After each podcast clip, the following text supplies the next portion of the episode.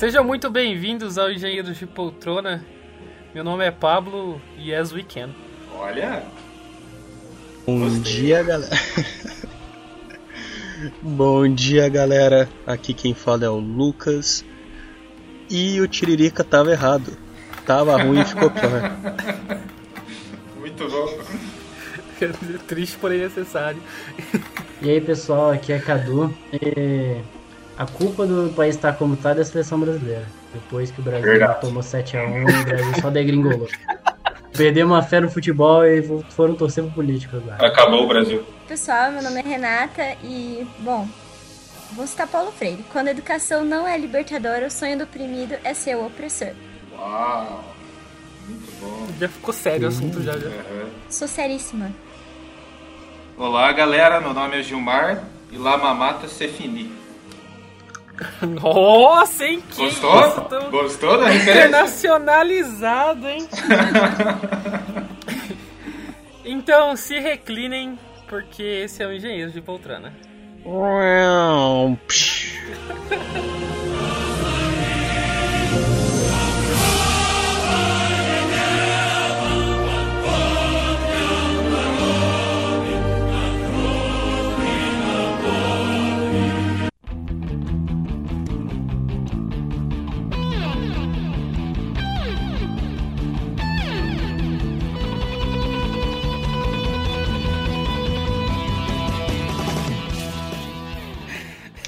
Muito bem, pessoal, a gente tá aqui hoje nesse episódio para conversar sobre assuntos polêmicos. Aqui para poder Mamilos. provavelmente ganhar um monte de reiterismo na internet, porque a gente tá aqui é para isso, é para causar polêmica.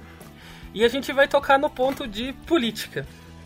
Basicamente, a gente vai tentar falar sobre política na universidade, sobre quais atos que você realiza na tua vida universitária são políticos, sobre que atos nós realizamos, é, talvez, assim, um pouquinho ali outro a gente vai dar um, uma pincelada dos nossos, nossos posicionamentos. Claro, deixando bem claro, ninguém aqui é isento em porcaria nenhuma. É impossível existir um ser humano isento. Então, nossas experiências, nossas histórias vão vir tudo com que a gente carrega, com a opinião que a gente vai dar aqui hoje. E para isso a gente trouxe a Renata, que é de humanas, e vai poder falar um pouquinho mais pra gente sobre esse assunto que muita gente pensa que sabe tudo, mas que a gente tem muito a aprender ainda. Também não sei tudo, né? Pelo amor de Deus. Mas deixa eu começar então, só falando uma coisa, que eu falei sobre, ah, quando a educação não é libertadora, sendo o primeiro a ser o professor, por que, que eu citei Paulo Freire? Porque eu acho que não tem como a gente falar sobre universidade, sobre movimento estudantil e sobre política sem falar de Paulo Freire e sem falar lá sobre ideologia. E, na real, queria saber um pouquinho de vocês antes de falar qualquer coisa. O que, que vocês entendem por ideologia ou por, sei lá, política na universidade? Pera, Rê, você tem que se apresentar, Rê. Já me apresentei? Mas você tem que falar quem que você é, de onde você veio, pra onde você vai. Ai, precisa mesmo? Por favor, Rê. Uma apresentaçãozinha rápida pro nosso ouvinte que não te conhece. Sou Renata Giordani, parte 2. Renata é... com TH, Renata Sá. Isso, Renata. é, sou jornalista, é, me formei na Unicentro, né? Trabalhei com o movimento estudantil muitos anos.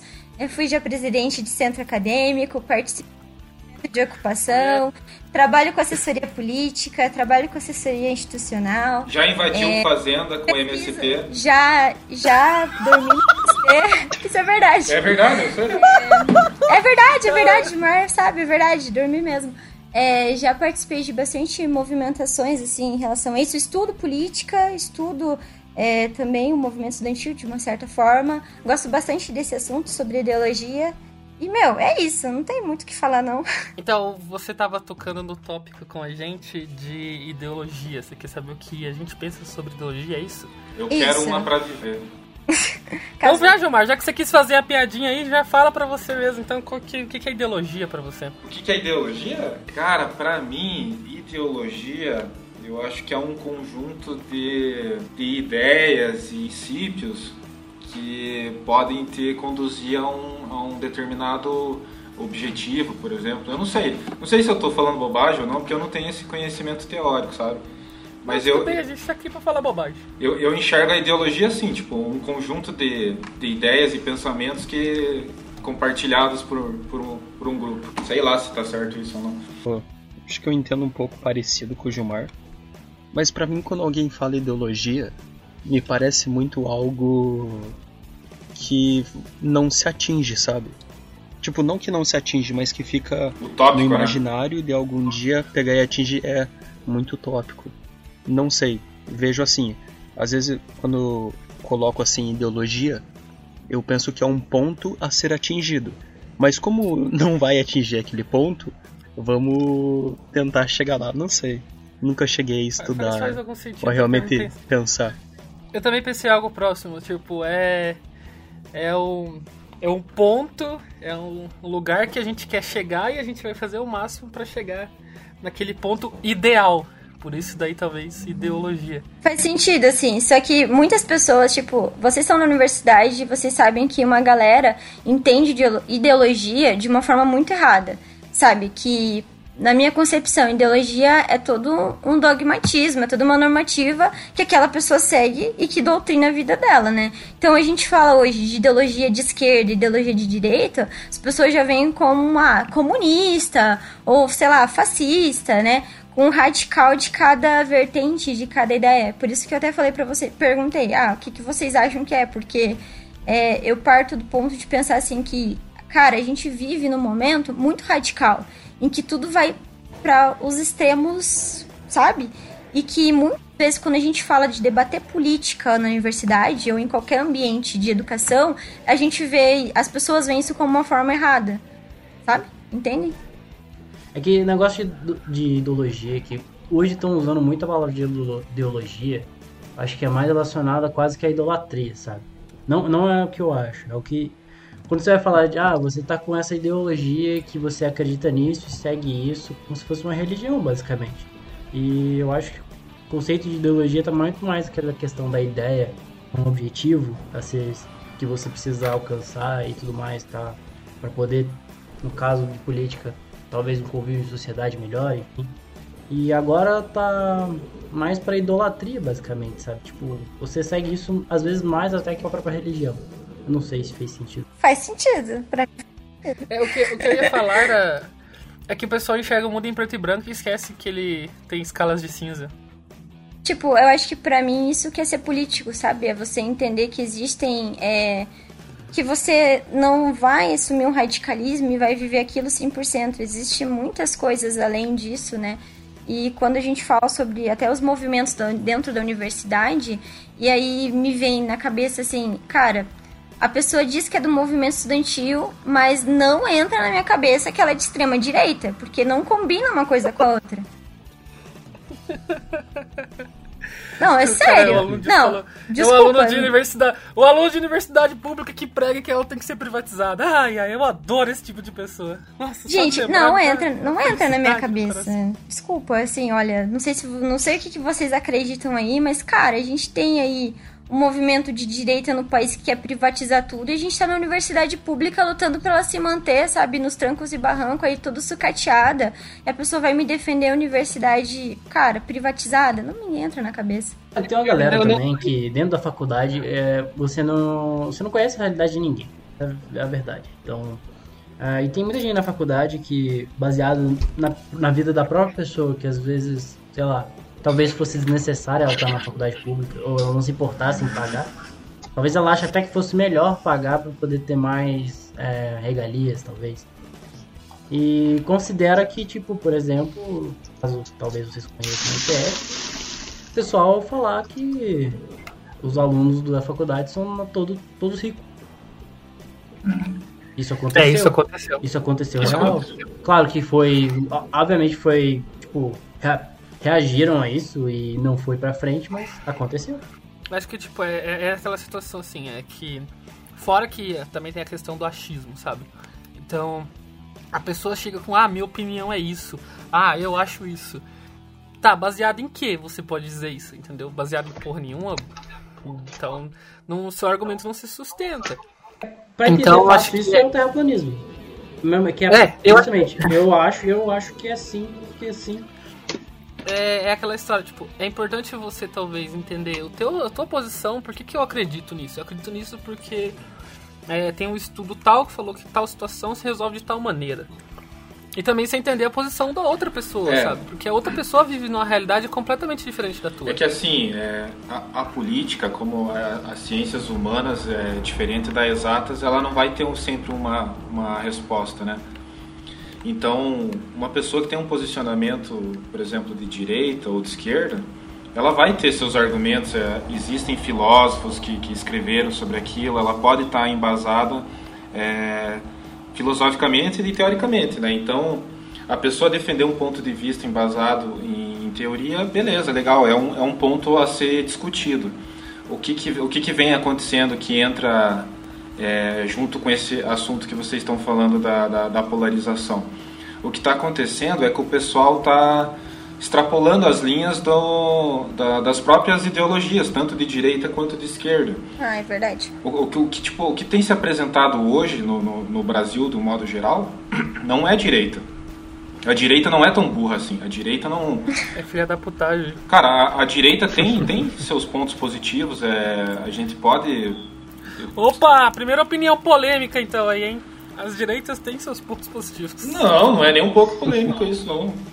Não, eu entendo. Adam Smith, é. Thatcher, tudo mais, entendo. O problema é que eu não concordo. Claro, é teu direito. É teu direito.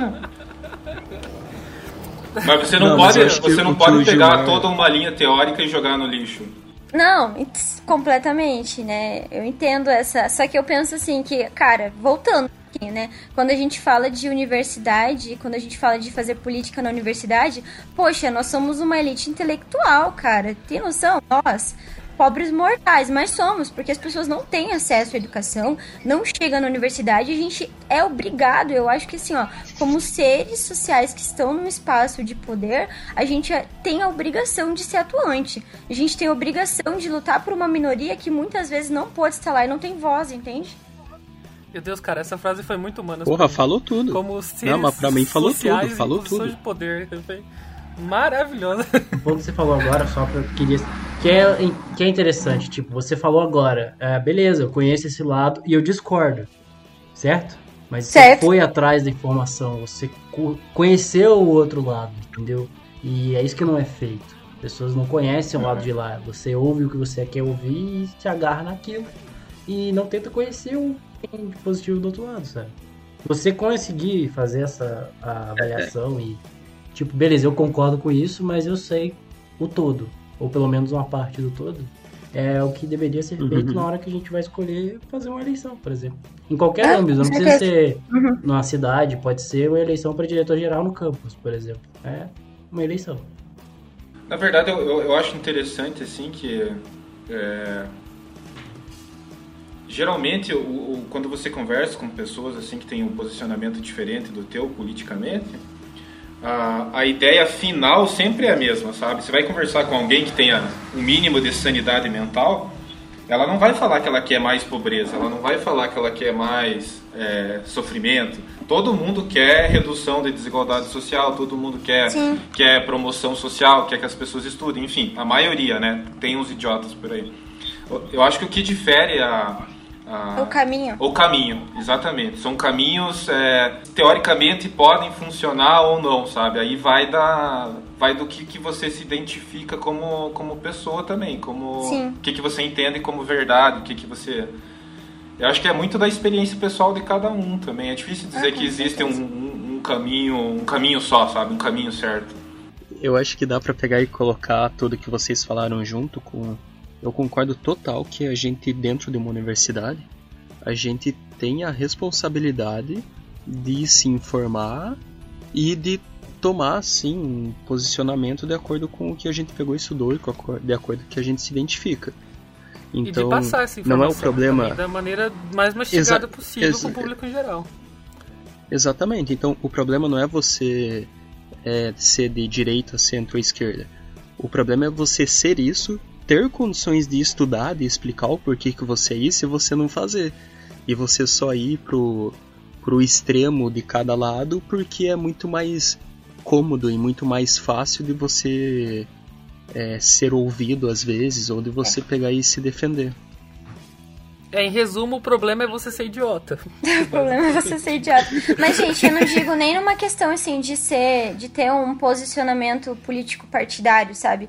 Mas eu acho de como ser um, não ser humano essa palavra eu odeio, mas como cidadão, melhor, melhor palavra, como cidadão, você ter noção de que poxa, eu tô num lugar que poucas pessoas podem estar. Eu posso fazer coisas aqui que poucas pessoas podem fazer para mudar a realidade de outras pessoas. Cara, tá, independente de, do que você acredita no teu particular, você lutar para promover política pública dentro da universidade, cara, tu já fez tua parte, entendeu? E não foi uhum. pouco. Tem que continuar fazendo a tua parte e, e criando uma manutenção disso. Então acho que vai muito além. Extrapola esse negócio de você pensar que uma pessoa é petista ou ela é Bolsonaro. Que é isso, uma isso. ridícula, ridícula no meu ponto de vista. Mas assim, acho que vai muito além disso. É muito superficial pensar desse jeito. Eu acho que a gente deveria pensar mais profundo, sabe?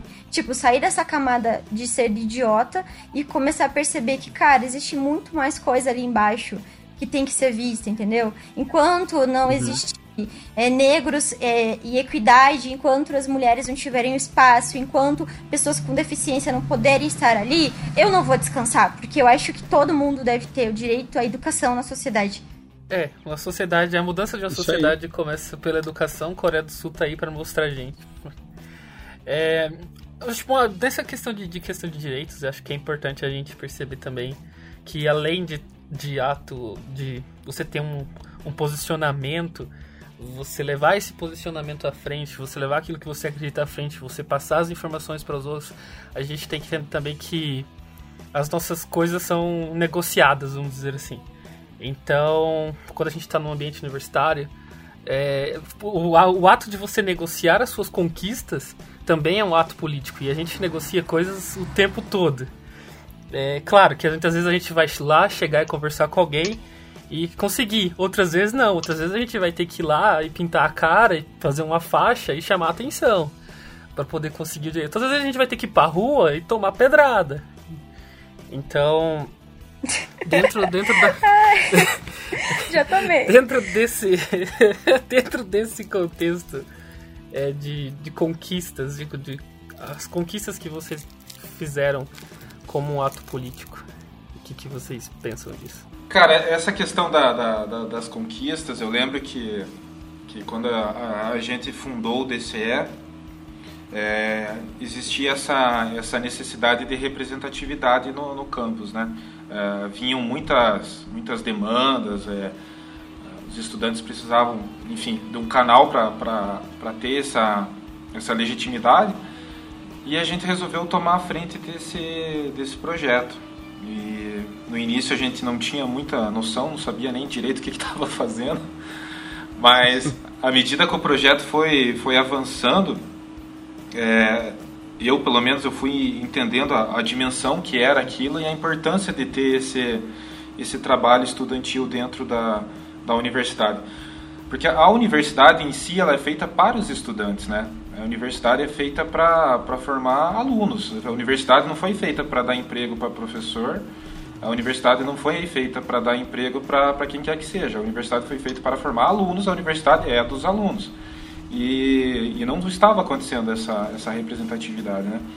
E eu, quando o DCE surgiu, a gente começou a ganhar esse espaço. A gente é, desenvolveu vários projetos, ações sociais. A gente fez o espaço de convivência do Bloco A e foram coisas assim que foram me trazendo uma satisfação enorme, enorme, enorme. E quando eu saí da, da do meu mandato, da minha gestão, é, eu saí com esse, com esse coração aquecido, com esse desejo de, de, de, seguir nessa, nessa trajetória, sabe? Nessa, nessa busca por, por, por conquistar direitos, por, por buscar melhorias. E... Esse desejo insano de fazer merda na vida. Ah, isso eu faço faz tempo já. e, e, eu acho que assim, a, os estudantes eles têm que procurar o espaço deles. É, esse espaço existe, ele está lá e ele deve ser ocupado. A gente tem que ter essa representatividade. Quanto mais pessoas se envolverem, mais pessoas é, é, buscarem entender que, que a universidade é delas, é, melhor vai ser a universidade. Uhul! Nossa, a Rê já tá querendo. Ela já tá com a cara pintada lá, com o tijolo na mão. Sabe? Bora, Rê! Colocando minhas faixinhas aqui é, em relação a isso. Cara, eu acho que é, é até um pouco similar a do Gilmar, mas claro, numa proporção menor. Quando eu entrei na universidade, eu sempre fui meio porra louca. Mas quando eu entrei na universidade, como eu, né, eu percebi que era um espaço muito mais aberto para a gente poder é, militar, vamos dizer, vou usar essa palavra, mas sem ser pejorativa. Eu quero dizer militar Nossa no sentido. Senhora, eu tocamos em outro ponto polêmico aí, a segunda é. polêmica do episódio. no sentido, ok, sabe? É, então a gente refundou, eu e alguns colegas refundamos o nosso centro acadêmico, que na época tava, tava há anos sem ser usado e sem nada, né? Então a gente pegou, foi atrás e, e começou uma movimentação dentro do nosso curso que era algo que não existia. Nós éramos até um pouco conhecidos por sermos apáticos dentro da universidade, coisa que eu acho que depois a Unicentro, né, isso aí generalizou, virou todo mundo um bando de apático. É... Olha, sente essa crítica. É... Aí a gente. é, né? fundou o CA e, cara, no mesmo ano foi muito massa, porque assim, foi algo muito louco de fazer. Que no mesmo ano é, teve a PEC 241, que é a PEC do teto de gastos, que congelava a saúde e educação por 20 anos, né? Então foi uma época em que os secundaristas começaram a ocupar, as universidades começaram a ocupar e nós resolvemos ocupar. Então nós fizemos uma assembleia é, como centro acadêmico, decidimos o curso, sim, nós vamos ocupar a Unicentro e depois, de uma forma mais geral, decidimos uma assembleia junto até com o próprio DCE. Então, juntou todos os centros acadêmicos, o DCE, e a gente ocupou a universidade toda durante ali aproximadamente um mês.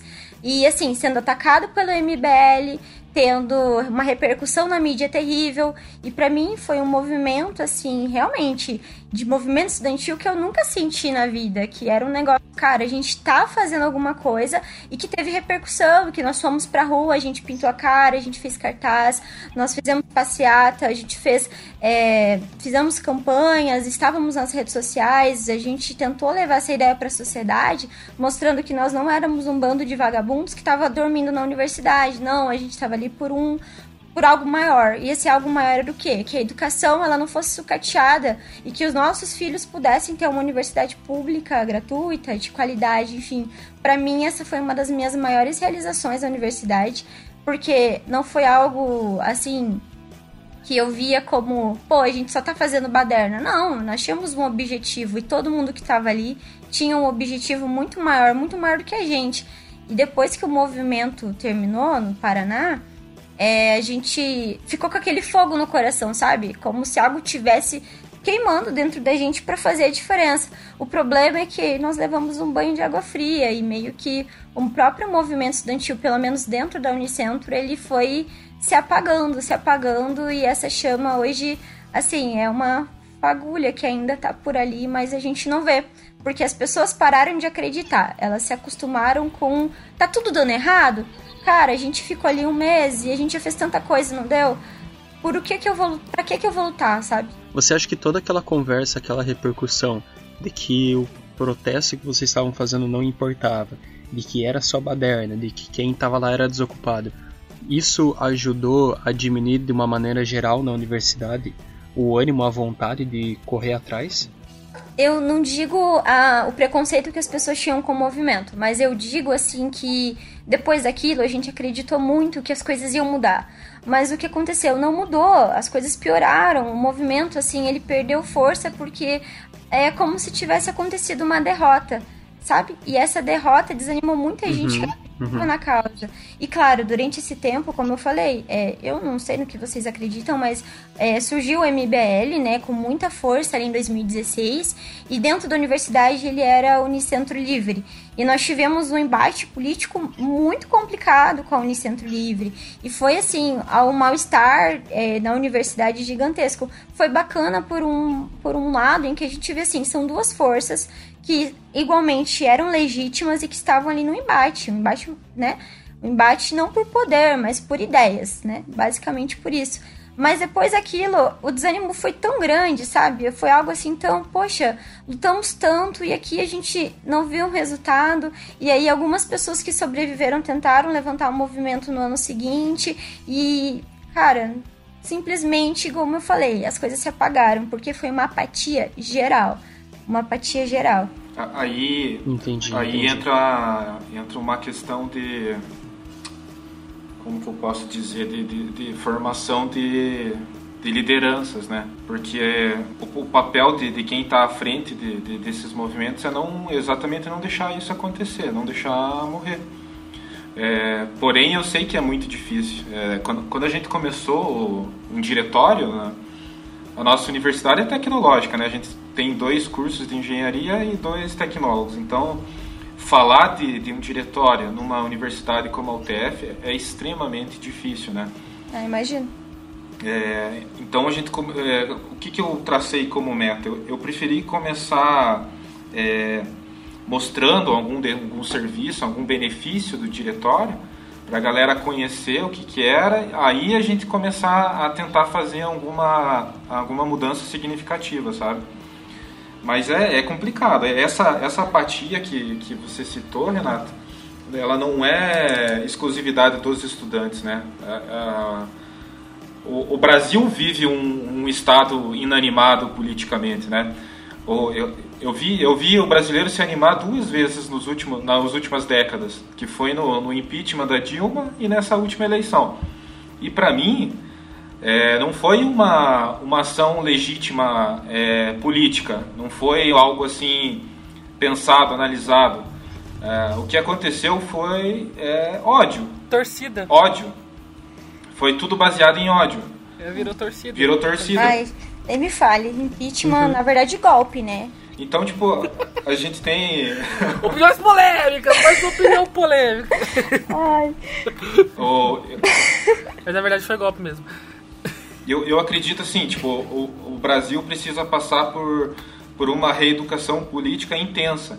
Mas isso nem é prioridade nossa. Eu acho que tem muita coisa mais grave para ser tratada antes. Tem fome, tem. Eu, eu, eu discordo Sim. levemente desse, desse comentário que você fez de não ser prioridade, porque as mudanças para as outras áreas também só vêm com a mudança política. Sim. Como você mesmo disse para mim, você mesmo disse para mim. Sim a ferramenta de transformação da sociedade é a política. É a política, sim. Então, isso é também a ferramenta de transformação da sociedade, é a política no teu trabalho, que você vai lá e vai combinar alguma coisa com o teu chefe, combinar alguma coisa com um colega de trabalho e tudo mais. É a ferramenta no, na tua universidade. É. Que você vai atrás lá assim, viu? Ou tem. Tu quer uma. Precisa de bolsa para tantos alunos aí. Se daqui não dá para pressionar e tentar conseguir mais. Então, a, a, política é a ferramenta de transformação da sociedade. Você mesmo me disse isso, Gilmar. E você tá Nossa. tá certo.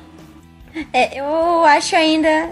Ainda mais que nem as, não, ainda discordo um pouco mais que eu vou bater no que eu falei no começo, porque eu sou uma defensora fervorosa. Eu acho que ainda é educação. Em todos os aspectos é educação, porque a pessoa pode ter consciência política, mas se ela não tem uma consciência de educação, ela não tem consciência de classe, e ela não consegue lutar por nada. Uma das coisas que eu concordo contigo, mas é uma das coisas que a gente fazia lá no Enem, é, o Psaia sabe falar melhor do que ninguém isso, era a ideia de desenvolver, desenvolver um pouco de pensamento crítico nos alunos, sabe? Isso, claro, era mais evidente na aula do Psaia. O que, tem engraçado? É que tem umas histórias muito boas nessa aula. Desculpa. Consigo, Olha consigo. Só. Tem várias, tem várias histórias legais. Mas, o fato é que, tipo, uh, desenvolver o pensamento crítico e é numa. E é uma coisa legal do Enem é a questão de pessoal que não ia conseguir fazer um cursinho, né? Pelo menos é a premissa. E tipo, você vê como que tem a evolução e a mudança de ideia do pessoal no meio do caminho. Acho que você consegue fazer, falar melhor sobre isso, sabe? Doutrinação! Esquerdista! É, doutrinador! Esquerdopata! Seu doutrinador! Esquerdopata! Não, a ideia sempre foi doutrinar mesmo, né? Pensamento crítico é o caralho, queria doutrinar. Não, tô brincando. O... O... É, então, o que eu sempre tentei levar lá no ProEnem, na, nas aulas, era que eu tentava deixar o máximo possível a minha, a minha opinião, a minha, a, a minha ideia sobre o tema de lado para que deixasse os alunos discorressem, para que eles procurassem argumentos e para que eles debatessem, porque como professor a gente é uma figura de autoridade dentro da sala. Então é muito fácil um argumento que eu falo ele sair mais forte da minha boca dentro da sala de aula, sabe? Ou algum aluno que saiba como discordar daquele argumento não querer discordar, seja por vergonha, por outros N motivos. Então, o que a gente sempre tentou fazer é o que o Cadu falou. Era fazer com que os próprios alunos pensassem e apresentar os argumentos de vários lados, seja qual discussão fosse, e que eles aquilo lá tirassem o pensamento deles e discutissem entre eles. E isso todos eles falavam que faltava nas escolas que do, do ensino médio deles. Então era muito como como faltou na minha escola, no meu colégio, como eu acredito que tenha faltado um de vocês, isso era muito ruim assim de pegar e escutar, sabe? Porque eles falavam: "Ah, a gente gosta de vir para essa aula porque é nessa aula que a gente pode realmente falar, que a gente pode pegar e discutir, que a gente pode falar sobre falar o que, que a gente pensa sobre determinado tema sem medo do professor vir cagar na nossa cabeça ou vir brigar porque a gente está falando algo que ele não concorda, sabe? Tinha polêmicas, mas só que eu acho que esse é o é o caminho normal quando você vai discutir algum assunto delicado, né? Ah, com certeza. Uhum. Ninguém muda de ideia com. Não é nem mudar de ideia, mas não tem como construir uma ideia maior sim você tem uma conversa. E às vezes você pensa, acho que. Sabe qual que é o grande problema? É que a gente acha que a nossa opinião ela tem que ser engessada. Não, é isso e é isso. Não é, cara. Sabe? Argumenta, conversa, você pode mudar de ideia. Quantas vezes já não mudei de ideia pra o Gilmar falar as coisas dele? Eu mudei muito de opinião, muito. Inclusive, inclusive essa opinião que a Renata acabou de dar também é uma opinião que pode mudar se você conversar. a realidade ah, é um ah. paradoxo. eu, eu acho que isso que vocês pegaram e falaram da opinião mudar é, relaciona muito com o que a gente falou no começo do, do episódio. Então, a minha opinião sobre um monte de coisa assim, sobre política, sobre, sobre a universidade em si, só foi mudar quando eu estava dentro da universidade e eu via os outros lados e aí meio que batia alguma coisa na minha cabeça. Opa, pera aí, bicho, tipo, não. Não, não tá certo, sabe? Igual a Renata pegou e falou. Pera aí, mas por que, que eu escutava tanta gente falar em privatizar a universidade pública, mas se privatizar a universidade pública, o que, que vai acontecer com a universidade, sabe? Sim. Era. Quem que vai estudar o, aqui, o DCE. Né? Vai ficar Exatamente. Então, o DCE, por exemplo, o DCE foi um dos grandes responsáveis, o Gilmar entra nessa conta, por me ajudar só o Gilmar, a eu tô vendo só o pessoal falando só do Gilmar no DCE, eu tô ficando triste. Porra, ele que era o, o cara que... Não, eu falei que. Ah, Gilmar, me defende aí, Gilmar, me defende aí. É que eles só lembram dos não. bonitos só, Pablo, não vai lembrar. Nossa, eu era. É, é verdade, né? O Lucas não sabe. O Lucas, eu era o representante do campus do DCE estadual, cara. Primeira não, assembleia, tô, tô primeiro evento que a gente foi, velho. É que... Foi a maior loucura da vida.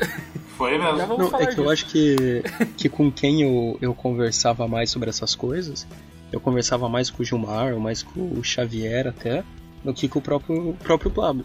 Então foi nessas conversas e foi vendo o DCE surgir que começou a pegar e mudar um pouco essa minha a cabeça que eu tinha de mais tender para a direita de realmente achar que privatização era algo legal e tal. Então, depois, aí às vezes a gente pega e fala, né, que eu sinto meio que vergonha de ter defendido alguns temas como esse no passado.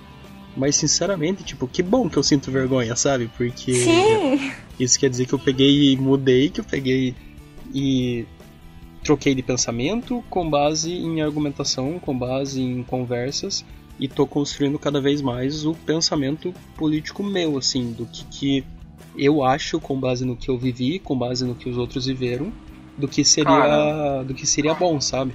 Cara, mas a, a, a, política tem que ser assim, cara. Tem que existir sempre o contraponto da, da das ideias, cara, porque se você, se você é, governar, se você comandar um, um, focado apenas numa ideologia, apenas numa ideia, cara, pode ser. Se você não tem oposição, vira ditadura. Vira ditadura, é. Você não vai ter. Isso aí, isso aí. Você não vai conseguir ter a, a noção do que, que você está errando. Por exemplo, o Pablo. Para que, que serviu o Pablo no DCE? Eu vou falar para vocês para que, que serviu. que horror. É, o pior de tudo é que é real. O pior de tudo é que eu até sei o que ele vai falar, mas é real. O, o Pablo era o cara que falava assim: eu, eu fazia uma reunião de uma hora com a galera, assim, falava, galera, é isso? Aí todo mundo quieto, assim. Aí o Pablo, não, tá fazendo merda. Sempre, sempre, sempre, sempre. Isso não vai dar certo. Isso não vai dar certo. Tá errado. Olha o que você tá fazendo, seu idiota. Aí eu tinha que parar, analisar, assim, Isso tipo... É muita verdade, cara. 50% das vezes ele tinha razão, 50% ele tava só enchendo meu saco, mano. Mas isso, isso era muito verdade, cara. Isso acontecia bastante. Eu era muito um contraponto pro Gilmar, principalmente nessa época que ele tinha outros pensamentos diferentes do que ele tem hoje. Mas ele vinha com um negócio para fazer, ô, oh, ô Gilmar, calma aí, velho, vamos. Isso aí talvez não dá certo por causa disso e disso. Se você fizer isso, talvez aquilo outra coisa ali vai cara, atrapalhar. Cara, é que, é que é o seguinte, cara. Quando você tá num, num, num cargo assim que você representa, ou pelo menos deveria representar todo mundo, você tem que ter muito cuidado na, nas tuas atitudes, sabe? Não é. As coisas não são tão simples assim, sabe? Eu, eu, não, não que eu tendesse para um lado ou tendesse para outro, mas eu procurava assim. Tem dia, tem dia pra caralho. Não, não, não tem dia. Prossiga, velho. Não tem dia. Cara, eu, eu, eu procurava atender as necessidades do campus, sem me ater a, a, a, a um lado político. A quem? A quem, exatamente. Não, sim, é isso. É claro que tipo, teve coisas que a gente conseguia implementar. É, e, te, e teve umas vezes que a gente trancou, né? Mas teve vezes que a gente não conseguiu também, cara. Teve ideias que a gente não, não conseguiu fazer. Teve, teve vezes que a gente tretou. Eu não sei como que vocês viam isso na UTF, né? Mas, por exemplo, eu vou contar a minha experiência como Unicentro agora, estadual, né? Estadual Zona. É que assim, olha, quando eu entrei no movimento estudantil na Unicentro, nós tínhamos acabado de é, chegar, assim, de gestões de DCE, até mesmo que eram gestões mais vinculadas a ideias de esquerda, né, obviamente, e que depois chegamos em um, um, um diretório que tinha algumas ideias mais vinculadas à direita, tinha algumas é, até parcerias e alguns contatos que não era a ideia de um DCE que os centros acadêmicos queriam. Então foi um momento até de bastante assim atrito é, dentro do movimento estudantil nesse período. A gente tinha um atrito real entre centros acadêmicos e o DCE, porque não era um DCE representativo, viu? Várias outras coisas, né? Tentou-se até destituir o DCE, não deu certo, assim, foi um processo moroso, que eu acho que, se eu não me engano, só ano passado que assumiu um DCE novo, porque até então ele estava irregular, ele estava, assim, funcionando de um jeito que nós nem sabemos, nem sabíamos como que eles ainda estavam ali, né? Mas dentro da Unicentro, o, a grande força sempre foi os centros acadêmicos, sabe? Pelo menos o período que eu tava ali, de 2016 a 2019, né? Centros acadêmicos. E como centro acadêmico, agora eu posso falar particularmente, o quando eu era do CA, eu fui presidente, vice-presidente e depois fiquei de mentora, né? É, quando eu estava lá, a gente tentava fazer, assim, diversas ações. Então, vocês falaram, ah, de posicionamento. Cara, a gente nem tocava nesse assunto, porque para nós era tão óbvio que a gente precisava promover ações. Então, promover ações culturais, ações sociais, promover a inserção daquele jovem que acabou de sair do ensino médio, que muitas vezes não teve essa formação que o Pissaia falou, realmente, ele não teve. E ali ele vai tem um espaço para dialogar, para se abrir e para descobrir o que, que ele quer pensar. Então, deixar ele muito livre para isso. E foi nosso maior objetivo. É, nossa, de todos esse foi o maior objetivo, tornar essas pessoas cidadãs que não são apáticas num espaço em que elas podem atuar. E eu não digo assim, pegar a mão dela e falar, cara, tu tem que entrar no centro acadêmico, tu tem que protestar com a gente na rua. Não, nada a ver. Mas falar assim, cara, vota quando a gente precisar, participa de uma assembleia, fica sabendo como que é, o que, que o curso pode te oferecer de uma forma meio micro, mas enfim. É, isso, isso foi uma coisa que eu, que eu fiquei assim devendo, digamos, na, na minha gestão do DCE, sabe? Eu, eu acho que a gente foi muito muito atuante no sentido de construir as coisas, sabe? Porque, tipo, literalmente a gente chegou era só mato, né? Não tinha nada. E, e quando a gente saiu, é, a gente deixou um grupo de cultura, a gente deixou um espaço de convivência, a gente deixou um DCE, a gente deixou os dois centros acadêmicos que a gente ajudou a estruturar, enfim, deixou projetos da paçoca, deixou várias coisas já funcionando. Legal. Só que eu fiquei assim, eu fiquei assim, eu senti falta de deixar alguma coisa no sentido de é, mais aprofundado. Know-how. É, no, não, know-how faltou total, porque eu queria, eu não, eu errei na, na preparação de, de, de, substitutos, de sucessor. Eu não preparei ninguém. é, enfim, acabou acabou acontecendo a, a, eu tive que sair né mas eu errei nisso foi uma coisa que eu errei só, só um pequeno corte o, o, sucessor do Gilmar teoricamente era eu e eu falei não, você o Fernando o Leonardo os três que eu, que eu achava que iam querer não quiseram mas enfim são uns filha da puta deixa eles né? cara o Leonardo foi pra Portugal mano você é que é vacilão não fez não isso. ele tava lá ainda é. Mas, Gilmar, eu entendo, entendo que é importante, até porque, igual eu falei, ah, falando assim, da forma que eu falei no começo, parece que a gente era um bando de porra louca. Mas não, cara. Quando a gente fundou o centro acadêmico, nós, pô, 18 anos na cara e queria fazer a diferença dentro da faculdade e não sabia como. Mas então a gente faz, pegou... faz. E a gente pegou um CA que não estava ativo, nossa, não existia nada. A gente encontrou uma sala, limpou uma sala, fez uma biblioteca, é, construiu ações que perduram até hoje no curso. Eu, isso eu tenho muito orgulho, porque eu Com posso. É, nossa, deixa um salve aí pro Douglas, Paula, que me ajudaram. é. salve, Douglas, salve. Paula.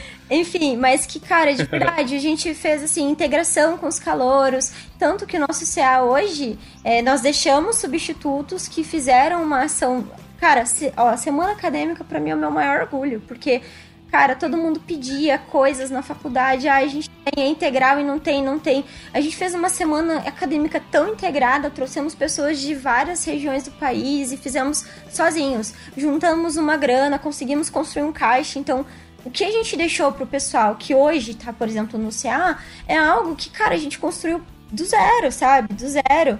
E ganhamos um respeito muito legal. Quem que, sabe? E, claro, a gente não chegou no ponto de conseguir alcançar um DCE. Como eu falei, a gente teve esses problemas, esses atritos internos, né? Mas eu já sei, por exemplo, agora que ano passado eu ainda estava na faculdade, mas eu não participava mais. Cara, se fundou um grupo feminista, entendeu? Que saiu do quê? Dos centros acadêmicos, de coletivas. Então, isso é algo muito legal que eu vejo que só sei lá, se fortificou, mas olha como é incrível, né? Uma ação tão pequena que era refundar um CA e começar um movimento ali em três pessoas gerou uma, uma cultura que hoje eu acredito. Deixou um legado. Cara, quem entra nem sabe o que, que a gente sofreu lá atrás, é. mas sabe que tem um centro acadêmico que funciona. Oh, eu sofro muito com isso, sabia? Porque as pessoas nem sabem mais quem eu sou na faculdade. Não, exatamente, ninguém, cara. tá certo que faz muito tempo que eu tô lá, né? Mas ninguém sabe quem eu sou. Não, né? cara, e, e, assim, sabe, a, o que a Renata falou aí é bem real mesmo, que foi essa questão de, tipo, de começar do nada, fazer um caixa, tipo, eu e o Gilmar passamos por tudo isso. A semana acadêmica, que, tipo, jogaram na nossa mão falando uhum. assim, ah, quem vai cuidar de tal coisa é o DCE. Faz aí. Mano, e aí, tipo, quando eu me dei conta, tava eu com dinheiro da semana acadêmica de 700 alunos. Ah, Putz! sabe? Putz, entendeu? É, mas é... 700, cara, cara é satisfatório. foi uma loucura. Sério, eu acho e, assim, quando, quando acabou o evento e a gente fez as contas, sabe? Deu um pequeno furo de caixa de um real e dois centavos. Aquilo para mim foi uma alegria absurda, sabe? E, e, eu falei, eu... nossa, isso tudo de dinheiro e dar um erro de um real. Nossa! E, e eu tava tão feliz, cara, que tava acabando a minha gestão já e eu não tava me envolvendo em nada, cara. E tava tudo funcionando lindo, assim. Eu falei, ai, que maravilha. Pablo cuidando cara, de é... tudo, Giovana cuidando de tudo. Só trabalho, hein? Nossa, foi lindo aquilo lá, cara. Aquilo lá foi, foi realmente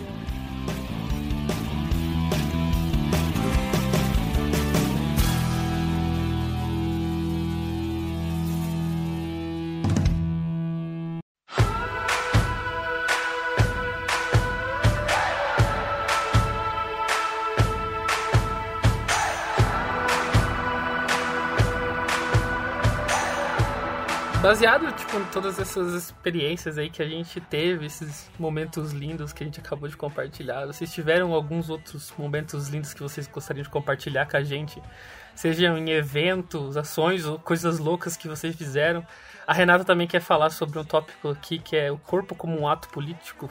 Cara, por que tu acha que eu que coloquei esse tópico? que você falou para mim sobre isso? Mas eu, que, eu quis dizer que o nosso corpo como cidadão, entendeu? Como pessoas políticas. Ah, não pública. É, pelado, então. é o Pablo é que gosta pelado. de ficar pelado. Mas pelado. assim, eu não sou contra radicalismo, não. Se é pra ir pra rua protestar, que fiquem pelados, né? Ah, depende. Se for o Pablo, eu prefiro que seja com roupa.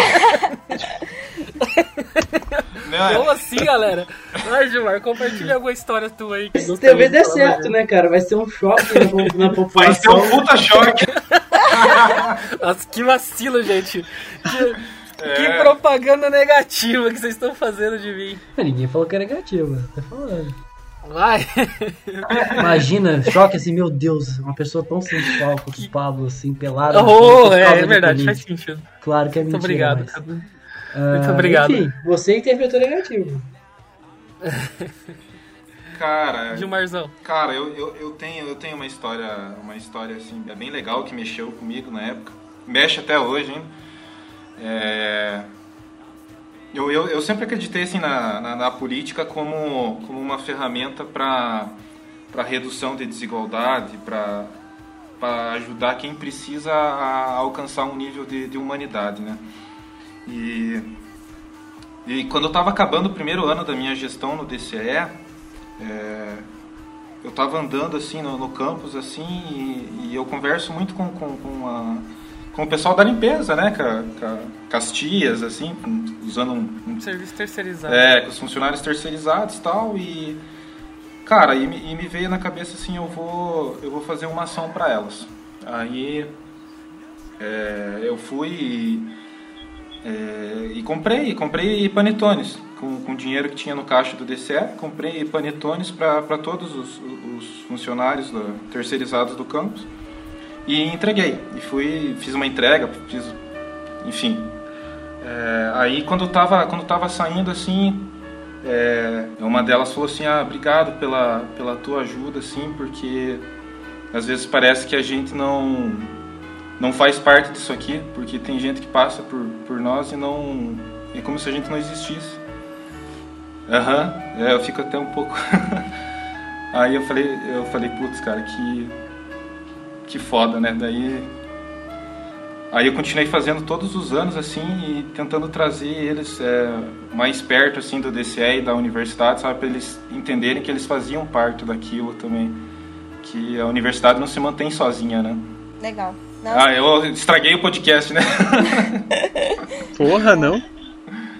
Da onde? Todo mundo na bad. Aí, ah, eu, eu lembrei agora de, uma história também do. Da, da, da, da, complementar a essa? Não, essa eu não vou contar. Não, não vou contar essa. Ah, essa acho que a gente já contou até, mas enfim. Não, é uma história, é uma historinha assim do. Quando o Kennedy, o presidente Kennedy foi visitar a NASA no, no primeiro lançamento do, do Apollo, né? Da Apollo 11. E... Nossa, Gilmar, tem... Divagou agora legal. Não, hein? presta atenção que vai fazer sentido no final.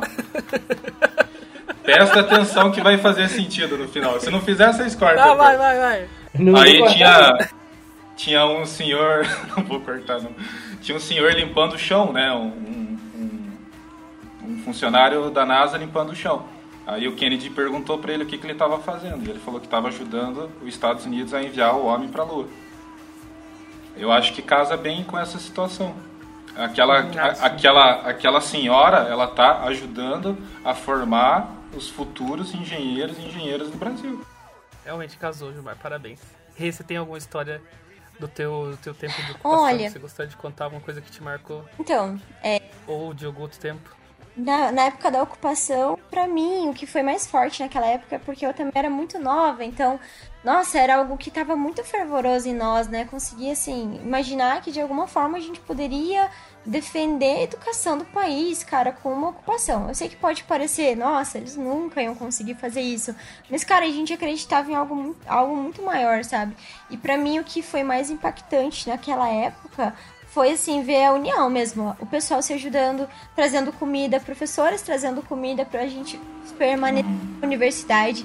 E algo que falo que foi impactante agora de forma. Eu sou muito crítica, gente, então olha. Me perdoem, mas vou falar agora algo que foi negativamente que me marcou. Foi quando no final, assim, da ocupação, nós tínhamos um apoio dos professores porque eles estavam em greve.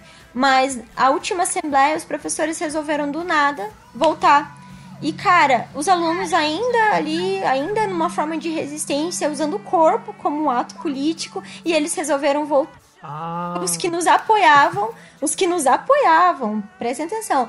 Eles, não, beleza, a partir de agora a gente não apoia mais, vamos voltar e, cara, né, o que os que têm aula tem que ter, se não deu, não deu, o que reprovou, reprovou.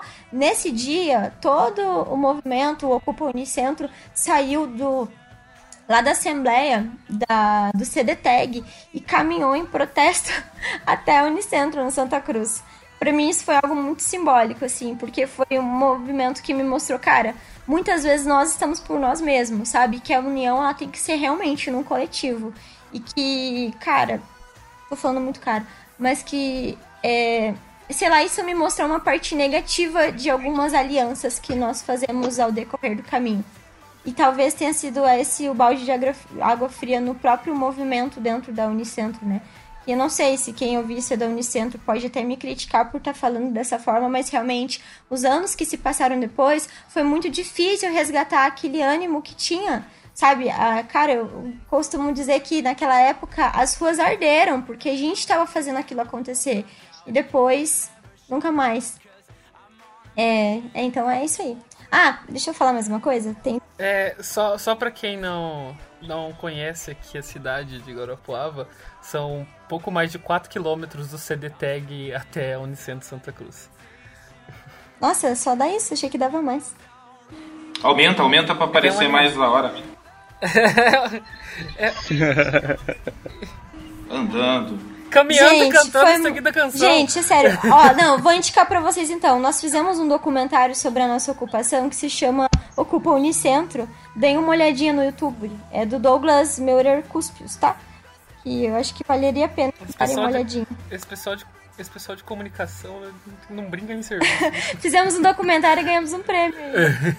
Gente, sigam meu Instagram, Gilmar é, Eu tenho uma história, talvez um pouco mais egoísta que a de vocês.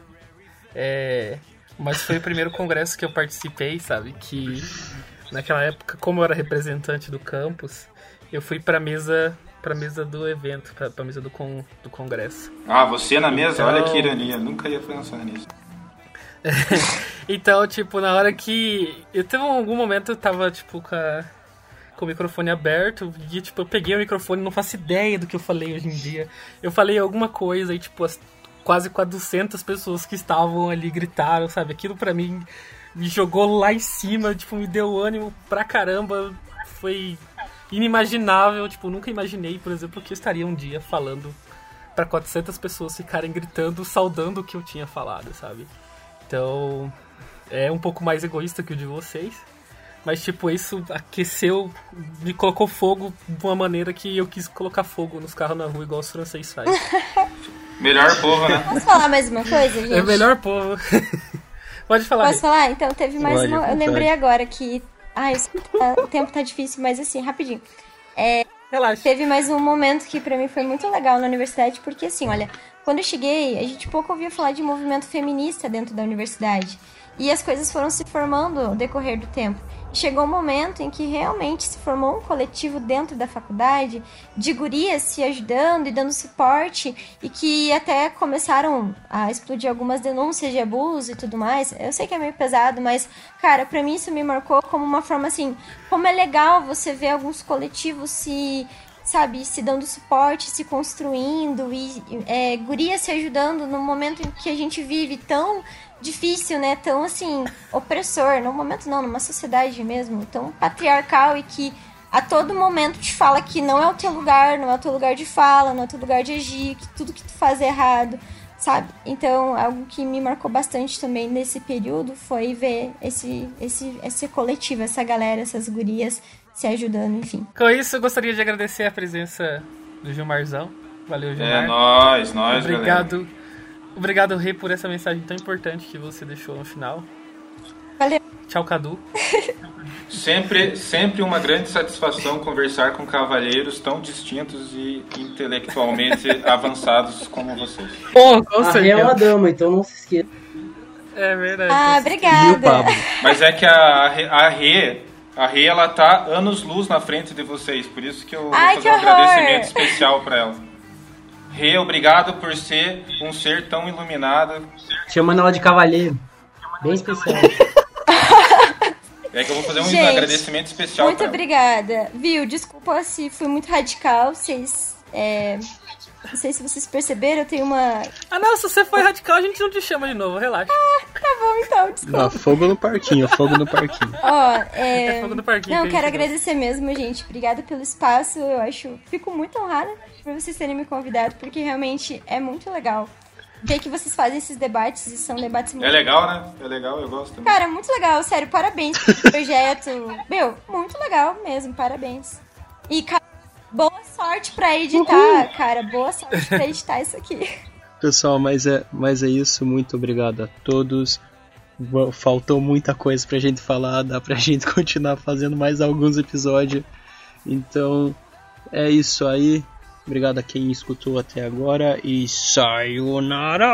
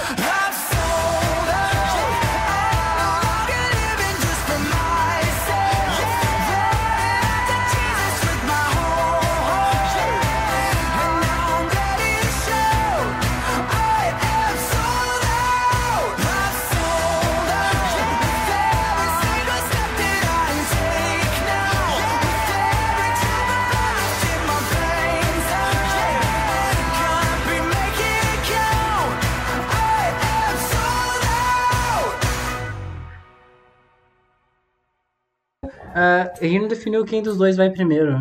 Vamos colocar. É. Eu não entendi. Eu tenho que falar uma frase também, agora que eu me toquei. É, vai lá, vai lá. Rê, depois o Gilmar. Ai, que delay, gente. Perdão. Pode ir, um, dois, três, voltou.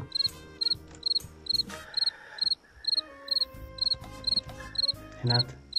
Ah, eu achei que era o Gilmar. eu, penso assim, colocar. Não, também concordo. Eu acho que dá pra colocar Sim, tudo. Eu falo desse jeito que porque... vocês falaram. Vai, Lucas. Ixi. Ah, o delay do Lucas dando um oi. Ai, desculpa, gente. Tem o meu delay aqui. Esqueci de falar o que ele fez. Mas. Cara, tem uma moto passando em algum lugar fazendo muito barulho. Ai, gente, foi aqui em casa, desculpa. Eu moro bem perto da rua. Não tem como você pedir, não tem como você pedir para as motos não passar, Renata. Tô tentando negociar aqui. Deixa eu fechar a minha varanda.